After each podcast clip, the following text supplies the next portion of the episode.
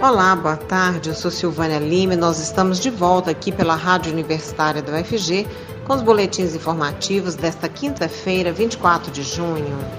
Você pode nos acompanhar pela rádio nos 870m, pelo site radio.ufg.br e pelo aplicativo Minha UFG. Os boletins da Rádio Universitária trazem informações sobre a UFG, Goiânia, Goiás, o Brasil e o mundo e estão disponíveis também em formato de podcast nas principais plataformas digitais de áudio. 1 bilhão e 600 milhões de reais de pagamentos atrasados do INSS serão pagos para segurados que ganharam recurso na Justiça. Mais de 161 mil pessoas devem receber as chamadas requisições de pequeno valor, as RPVs. O Conselho de Justiça Federal já enviou os valores para os tribunais regionais federais. Cada tribunal elabora um calendário próprio de pagamento das RPVs. Tem direito a esse montante quem teve a conta encerrada em maio deste ano e não cabe mais recurso do INSS. A RPV é quando alguém ganha uma causa na justiça contra a União e a indenização é até de 60 salários mínimos.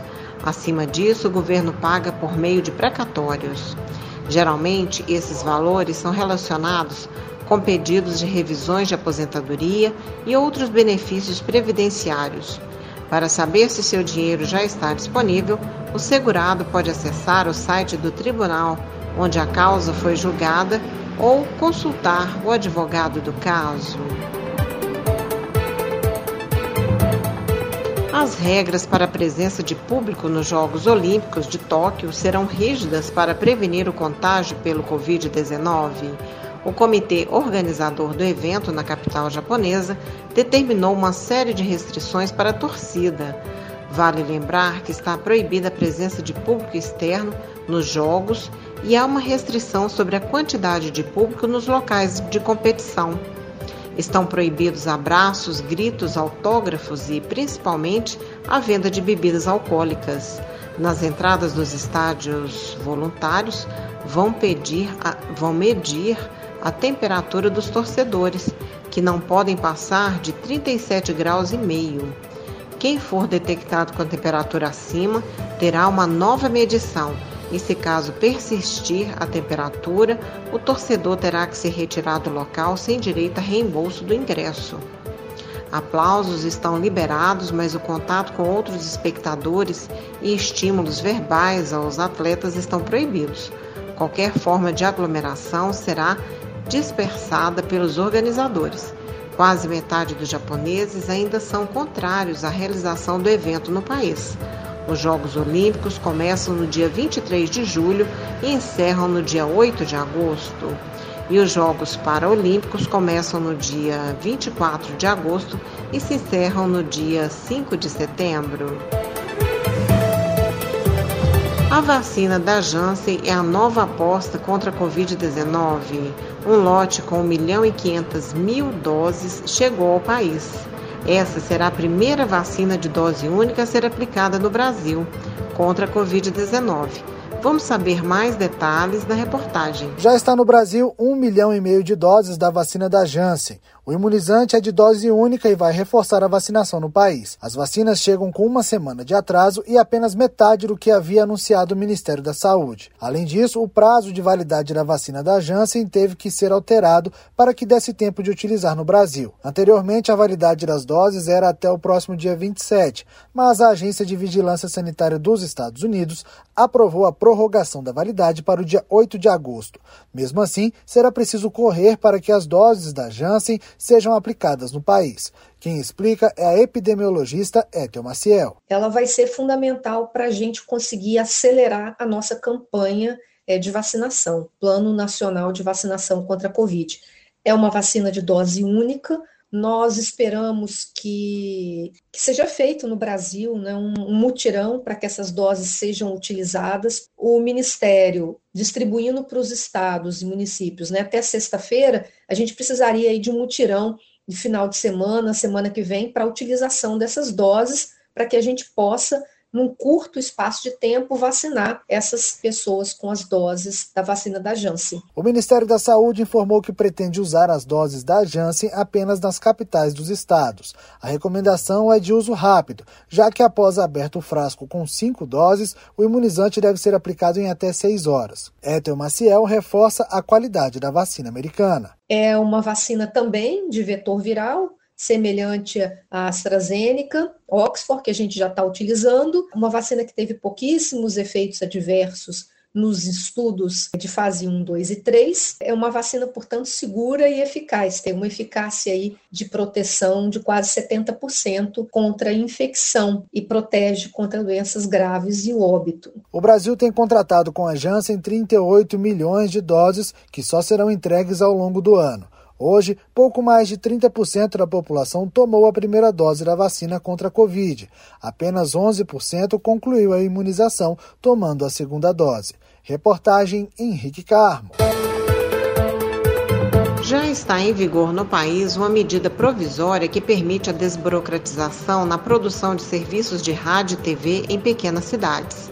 Com a medida, emissoras pertencentes a concessionárias que operam em áreas remotas do país poderão inserir três horas diárias de conteúdo jornalístico, além de 15% de programação local. De acordo com o Ministério das Comunicações, a nova lei permite a flexibilização na gestão local das emissoras e possibilita mais conteúdo para a população, em especial de áreas rurais e de difícil acesso no país. Além dessa medida, o texto também permite a ampliação da internet via satélite em território nacional. Esta medida também vai beneficiar o acesso à internet nas regiões remotas do Brasil.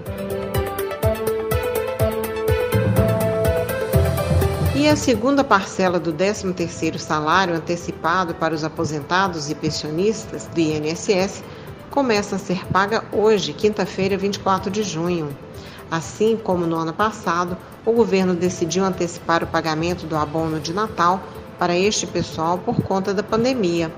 O recurso pago tradicionalmente no fim do ano é um salário extra para os aposentados. A primeira parcela, que corresponde à metade do valor da aposentadoria, começou a ser paga no último dia 25 de maio.